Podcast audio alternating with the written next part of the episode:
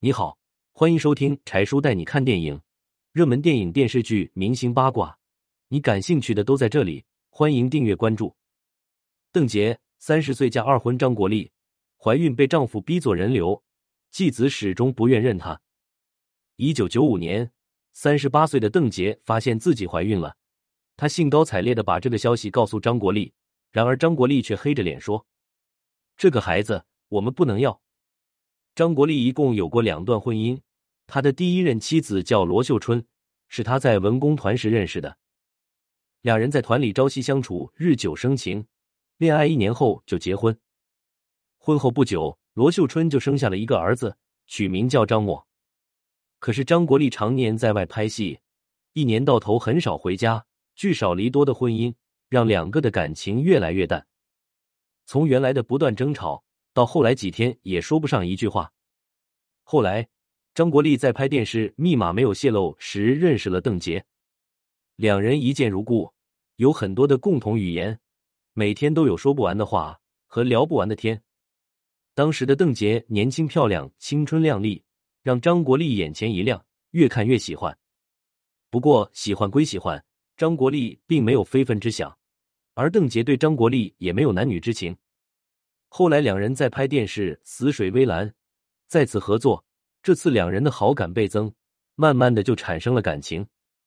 张国立也没有瞒罗春秀，直接就跟罗春秀坦白。面对六岁的儿子，罗春秀有些于心不忍，就坚决不同意离婚。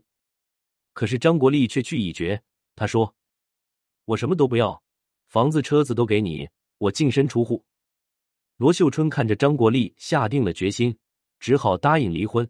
不过他提出了一个要求：离婚可以，但是结婚后你不能再要孩子。你若是不答应，我就不离婚。张国立为了能和邓婕在一起，爽快的答应了罗秀春；而邓婕为了能和张国立在一起，他也答应了张国立。离婚后，张国立很快就和邓婕结婚了。婚后，俩人的日子就同大多数人一样，每天上班下班，回家做饭吃饭。然而有一天，邓婕却突然发现自己怀孕了，她兴高采烈的把这个消息告诉张国立。张国立听了也很高兴，抱着邓婕跳了又跳，亲了又亲。可是冷静下来后，俩人的情绪不免得低落了起来。俩人都心知肚明，婚后不能再要孩子，可是眼下却怀了孕。